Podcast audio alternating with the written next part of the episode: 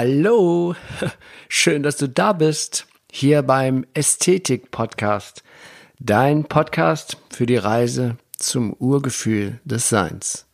Mein Name ist Achim Ludwig und ich freue mich riesig, dass wir hier in den kommenden Folgen gemeinsam dieses spannende Thema Ästhetik immer, immer mehr erfahren und entdecken. Und so auf diese Weise das Urgefühl des menschlichen Seins Schritt für Schritt wiederfinden. Ja, und da begrüße ich dich zu diesem Osterspecial aus der beliebten Serie Jedem Anfang wohnt ein Zauber inne. Eigentlich heißt es ja, liegt ein Zauber inne, aber ich verspreche mich immer. Äh, Teil Nummer 7. Und ja, Osterspecial. Ich möchte mal so ein bisschen auf das Osterei eingehen, die symbolische Bedeutung, aber auch dieses, dieses Gefühl, von dem wir immer reden, von diesem ursprünglichen Menschheitsgefühl, das ist ein Einheitsgefühl. Ich fühle mich mit allem verbunden. Und in der Einheit ist ja auch das Ei mit drin. Das Osterspecial ist schon ganz schön gewieft, ne? ja, und was ist das Gegenteil von der Einheit? Die Polarität. Da müssen wir uns mal gerade drüber unterhalten. Denn um wieder zurück zu unserem menschlichen Urgefühl zu finden, müssen wir die Schleier durchschauen, die wir im Laufe des Lebens aufgebaut haben wir müssen also sozusagen die Nebel auflösen, wie die Sonne den Morgendunst, damit das Licht unserer wahren Natur wieder scheinen kann, so wie es in unserer Kindheit war, wo wir uns noch so cool daran erinnern können. Das fällt leichter, wenn wir verstehen, wie wir die unsichtbare Welt erfahren können. Es ähm, ja, es, unsere sichtbare Welt wird von einer unsichtbaren Welt gesteuert. Das ist in der, man nennt das auch das Quantenfeld, das morphogenetische Feld, wie auch immer. Ähm, in seinem Roman Stein und Flöte schreibt Hans Bemmann, du kannst über die Wirklichkeit nichts aussagen, wenn du nur die sichtbare Oberfläche der Dinge beschreibst, die jedermann vor Augen hat. Die Wirklichkeit steckt hinter den Dingen und man kann nur in Bildern von ihr sprechen. Du kannst sie nicht packen, wie du eine Katze am Schwanz packst. Das, diese Worte haben von Hans Bermann haben mich schon, als ich den Roman vor zehn Jahren gelesen habe, super beeindruckt.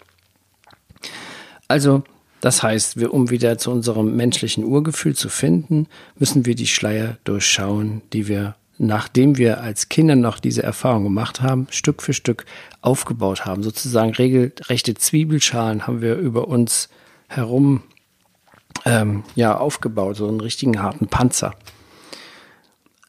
Um diesen Panzer aufzulösen oder diesen Schleier und Nebel, ist es, ist es echt wichtig, dass wir erstmal diese, die Polarität verstehen. Denn unsere materielle Welt ist voller Gegensätze. Alles um uns herum hat zwei Pole. Männlich, weiblich, heiß, kalt, hoch, tief, dick, dünn und so weiter und so fort. Ohne Polarität wäre die Existenz der materiellen Welt nicht möglich. Und diese Gegensätze gelten also sowohl im Mikro- als auch im Makrokosmos, also im ganzen Universum. Die scheinbaren Gegensätze allerdings sind zwei Seiten ein und derselben Medaille und bedingen sich gegenseitig, so etwa Reichtum nur in Gegenwart von Armut erfahren werden kann. Oder wir müssen erstmal einen Fluss verschmutzen, dass wir mal ein ein, ein Gefühl kriegen, wie wichtig sauberes Wasser ist. Also der Mensch muss halt eben immer aus erstmal auf die, ja, ich hätte beinahe Scheiße gesagt, in die Scheiße packen, aber egal, so ist, funktioniert es halt. Aber die Existenz der Gegenseite ist eine wunderbare Einrichtung. Mein linker Schuh ist das Gegenteil meines rechten Schuhs, aber nur im Paargenossen hat man Nutzen von seinen Schuhen. Es geht nicht ohne dem Miteinander. Die gegensätzliche Pole ergänzen sich zu einer bedeutungsvollen Wahrheit. Wie zum Beispiel eben, wie ich sagte, vor 100 Jahren konnte man mit dem Begriff Umweltschutz nichts anfangen. Wir mussten also erstmal unsere Umwelt verseuchen, bis wir mal gerafft haben, wie wichtig ein Umweltschutz ist. Ne? Früher gab es das nicht, da hat man einfach alles hinter sich geworfen. Vor 50 Jahren gab es das Bewusstsein, den Begriff und die Bedeutung biologisch produzierter Nahrung zum Beispiel auch nicht. Hierzu mussten wir erstmal den Wahnsinn der heutigen pestizidverseuchten konventionellen Landwirtschaft erfahren, die in der industrialisierten, genmanipulierten Nahrung unserer Zeit wohl ihren absolut perversen Höhepunkt findet. Also das, was wir da uns antun, unsere, nicht nur mit der Nahrung, wir verseuchen ja den ganzen Planeten. Ja, das, wir haben die Natur zu unserem Feind ernannt. Aber so ist es halt. Viele weise Menschen und Philosophen unserer Zeit sind sich darin einig, dass der Sinn des Menschen, das, das Leben des Menschen in der Überwindung der Polarität besteht. Das wiederum ein Zurückkehren in ein Gefühl der Verbundenheit bedeutet, verbunden mit allem, was war und allem, was ist. Es gibt verschiedene Beispiele mit der Polarität. Das, das machen wir mal ganz ausführlich. Jetzt in dieser Folge sammeln wir ja erstmal einfach nur das Wichtige ein. Aber offenbar bedeutet jetzt nochmal wieder, um es wieder zum Thema zu kommen, das Zurückkehren in das ursprüngliche Glücksgefühl unserer Kindheit ist eine Rückkehr zum Gefühl der Einheit, ein Überwinden der Vorstellung von Polarität, eine vollständige Integration der Gegensätze. Und aus dieser Sicht macht auch die Schöpfungsgeschichte Sinn. Adam und Evas Erkenntnis von Gut und Böse war ein Irrtum es ist ja eine Einheit. Aber Adam und Eva haben in ihrem Bewusstsein eine Trennung geschaffen, indem sie Gut und Böse, die Erkenntnis von Gut und Böse gemacht haben. Und das war ein Irrtum. Und eine andere Übersetzung für Irrtum ist das Wort Sünde, beziehungsweise eine andere Übersetzung für das Wort Sünde ist Irrtum. Eigentlich ist Sünde nichts anderes als den Weg vom Weg abgekommen sein ein Irrtum. Dann klingt es auch viel, viel besser. Das Paradies ist also demnach kein physischer Ort, sondern ein Bewusstseinszustand, wenn wir uns im Laufe unseres Lebens getrennt haben, den wir aber wiedererlangen können. Wenn man das mal die symbolische Bedeutung dieser biblischen Geschichte ähm, herauskristallisiert. Das Himmelreich zum Beispiel, von dem Jesus sprach, ist auch ein Bewusstseinszustand. Es ist dieses Urgefühl. Aus der Sicht der Dinge erschließt sich die Kraft der Worte der biblischen Texte ganz leicht und logisch. Es wird klar, was Jesus meinte, als er sagte, Wahrlich, ich sage euch, so ihr nicht umkehrt und werdet wie die Kinder, werdet ihr nimmermehr das Reich in das Reich des Himmels eingehen. Ich bin überzeugt davon, dass Jesus damit nur wirklich das Bewusstsein meinte. Er hat in einer Bildersprache gesprochen, in einer Symbolsprache. Und wenn man jetzt mal den religiösen Aspekt rausnimmt und mal das Ganze als eine Geschichte sieht, als eine Sage, dann ähm, wird das Ganze viel geschmeidiger. Kernthema meiner Arbeit ist ja, wie wir über das Ästhetische wieder zurück in das Urgefühl des Menschseins findet.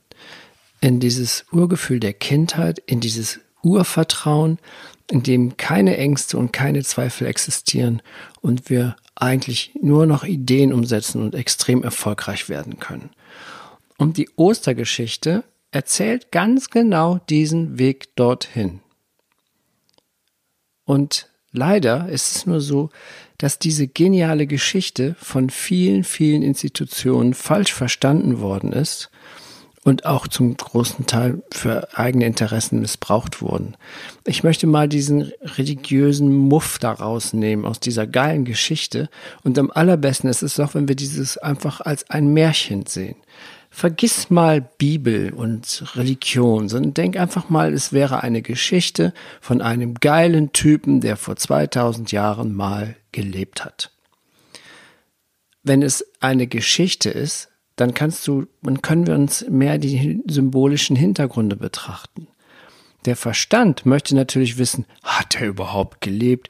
Gibt es den überhaupt? Es gibt unendlich viele Institutionen, die sich darum bemühen, herauszufinden, ob Jesus auch einen historischen Hintergrund hatte, ob er wirklich gelebt hat und das das ist ja wunderbar, wenn die Leute da fasziniert davon sind. Das ist toll. Es hat aber mit, der, mit dem Nutzen der Geschichte nichts zu tun. Wir müssen die nicht, wir müssen keinen Nachweis haben, ob Jesus gelebt hat.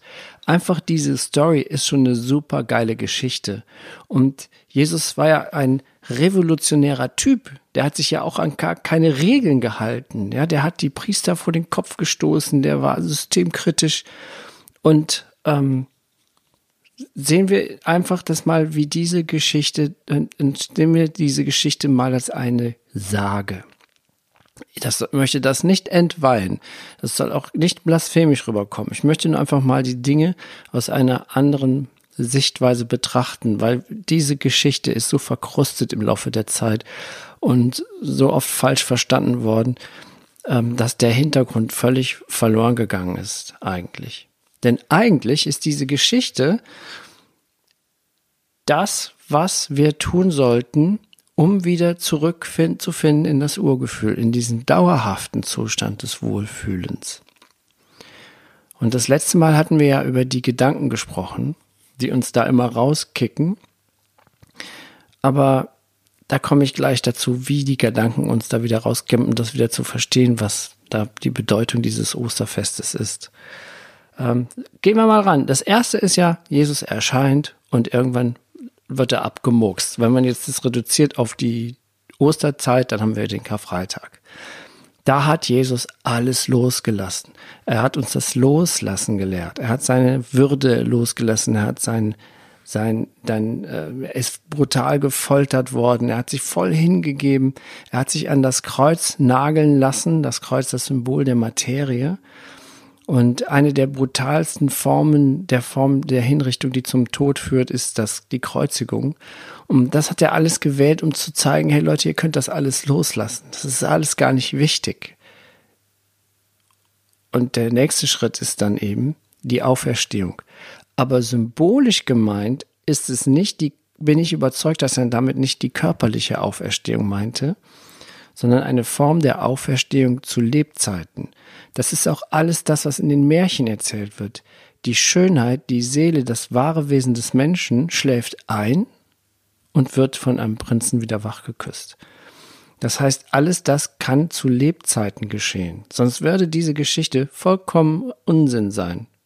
Ne, wenn wir erstmal sterben müssen, um dann physisch wieder aufzustehen, das funktioniert nicht. Wir müssen unser Bewusstsein verändern. Das hat Jesus, das ist eine ganz klare Botschaft von ihm. Sonst hätte er nicht gesagt, wenn ihr nicht umkehrt und wieder werdet, so wie die Kinder. Ja, das ist genau das. Was, was ist denn mit den Kindern? Die sind in diesem Urgefühl. Und er hat in dieser Geschichte uns ganz viele Werkzeuge gegeben, wie wir da wieder zurückfinden. Aber dazu kommen wir später. In der Osterfolge möchte ich einfach nur auf die Bedeutung dieser Geschichte eingehen. In den Einweihungstempeln wurde die Auferstehung schon immer gelehrt. Denn, wie ich es eben sagte, man braucht nicht körperlich zu sterben und beerdigt zu werden, um auferstehen zu können. Auferstehen heißt, die alten Schwächen, Laster und ja, die vor allem diese negativen Gedanken abzulegen. Damit ein Wesen auferstehen kann, muss er muss er vollkommen rein sein und hohe Schwingungen haben. Und das kriegt man, wenn man eben ein entsprechendes Leben führt, dass man seine Gedanken kontrolliert, dass man seine Gedanken beobachtet und dass man durch regelmäßige Meditation sich immer wieder auf ein gesundes Schwingungsniveau begibt. Das ist auch die Symbolik des Ostereis. Das Küken, ja, das, das in diesem Ei ist im Grunde genommen das ganze Potenzial eines Küken eingeschlossen. Aber es kann erst dann entstehen, wenn das Ei in eine richtige Umgebung kommt, Wärme und Liebe erfährt. Dann kann aus diesem Ei ein Küken schlüpfen. Das heißt, es wird aus seiner Grabstätte befreit, wenn man das sich so mal vorstellt. Das Ei steht symbolisch für die Geburt des Lebens. Richtig cool ist es, finde ich. Es gibt in der Natur überall diese Metapher. diese Vergleiche. Die Natur ist so ein geiler Botschafter für uns. Ob das der, ein Samenkorn ist, das jahrelang alt werden kann und irgendwann kommt der richtige Zeitpunkt und der, der Samen fällt an die richtige Stelle, bekommt richtiges Licht, Wärme, Liebe, Pflege, ab und zu mal Dünger und dann kann daraus ein wunderbarer Baum entstehen. Das ist genau das gleiche wie mit dem Ei.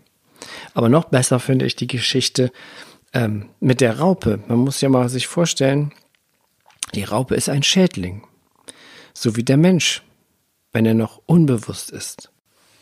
Aber in dem Moment, wo er sich selbst erkennt, wo er merkt, dass er ein Schädling ist und eigentlich so nicht weitermachen kann, dann kommt der Moment, wo er innehält, wo er sich verpuppt, wo Metamorphose stattfindet, wo innerhalb des Kokons ist nachher nur noch eine Matsche, da ist kein Stück Raub und da ist kein Stück Schmetterling. Und nach dem richtigen Zeitpunkt, dann kommt ein Impuls und dann entsteht da ein wundervolles Wesen. Der Schmetterling ist ein Schönling, er erfreut die Menschen und vielleicht auch die Tiere und vor allen Dingen ist er ein Nützling. Er bestäubt die Pflanzen und er saugt den süßen Nektar aus den Blumen. Das ist doch toll. Das ist genau die Geschichte, die ich versuche hier zu vermitteln und mit, meinem, mit meiner ganzen Ästhetiklehre klarzumachen, Schritt für Schritt. Es gibt für diesen Vergleich eine super schöne äh, Beschreibung von Omram Michael Ivanov, ist so mein Lieblingsphilosoph. Ähm, der ist in den, hat in den, ja, ist in den 80er Jahren verstorben, hat lange Zeit gewirkt und tolle Bücher geschrieben beziehungsweise selber nichts geschrieben, nur Aufzeichnungen von seinen Vorträgen, alles zu haben. Aber die, ich schicke das hinten in, in den Show Notes, diesen Kontakt. Ähm, ich wollte nur noch mal dieses aus seinem Büchlein vorlesen. Das ist ähm, Weihnachten und Ostern in der Einweihungslehre. Schöne Sache. Und zwar schreibt er, ähm, ich möchte euch jetzt das Phänomen der Auferstehung anhand eines Bildes, dem des Saatkorns, verständlich machen. Ein im Boden, in den Boden gesätes Saatkorn kann mit einem begrabenen Menschen verglichen werden. Wenn der Engel der Wärme kommt, es weckt und streichelt und zu ihm sagt, so, nun komm aus diesem Grab heraus, dann rührt sich das Leben in der Erde. Ein winziges Stielchen teilt das Korn in zwei Hälften, sprießt aus dem Boden und bildet einen kleinen Trieb aus, und aus dem eines Tages ein wunderschöner Baum wird. Das ist die Auferstehung. Ja, aber um sie zu verwirklichen, muss man das Grab öffnen. Und das kann nur die Wärme. Wärme heißt Liebe.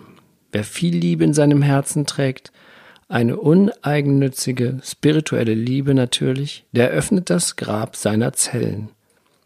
Im Menschen gibt es so viele Zellen, die gären und zerfallen, wenn ihr wüsstet, wie viele Gräber jeder von euch in euch trägt. Tausende kleiner Gräber warten darauf, geöffnet zu werden. Die Natur hat überall Zeichen und Merkmale hinterlassen, um uns zu unterrichten und uns zu lehren, wie wir auferstehen können.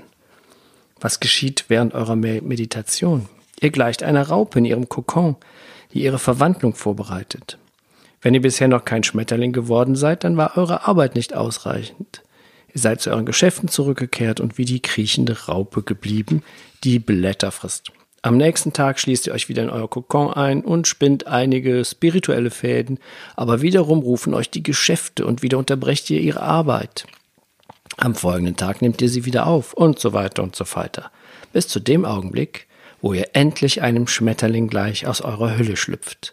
Nun braucht ihr keine Blätter mehr zu vernichten, sondern nährt euch vom Nektar der Blumen. Mit anderen Worten, ihr schöpft das Feinste aus den Herzen der Seelen aller Frauen und Männer ohne sie aufzuessen oder zu beschädigen. Denn jedes Wesen besitzt etwas Köstliches, ein wenig Nektar in seinem Innern. Und wenn ihr von diesem Nektar schöpft, seid ihr glücklich und schwebt im Licht.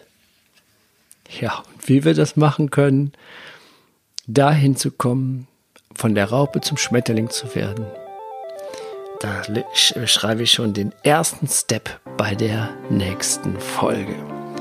Bei der nächsten Solo-Folge jedenfalls. So, ansonsten wünsche ich jetzt schöne Tage, schöne Zeit. Schön, dass du mal wieder zugehört hast für dieser Osterfolge. Und ähm, ja, alle Informationen findest du in den Texten unterhalb, ja, wenn man mit dem Handy hochflutscht. Du weißt schon, was ich meine. Und ähm, ich freue mich dann. Bis das nächste, bis zum nächsten Mal. Dein Achim Ludwig. Es gibt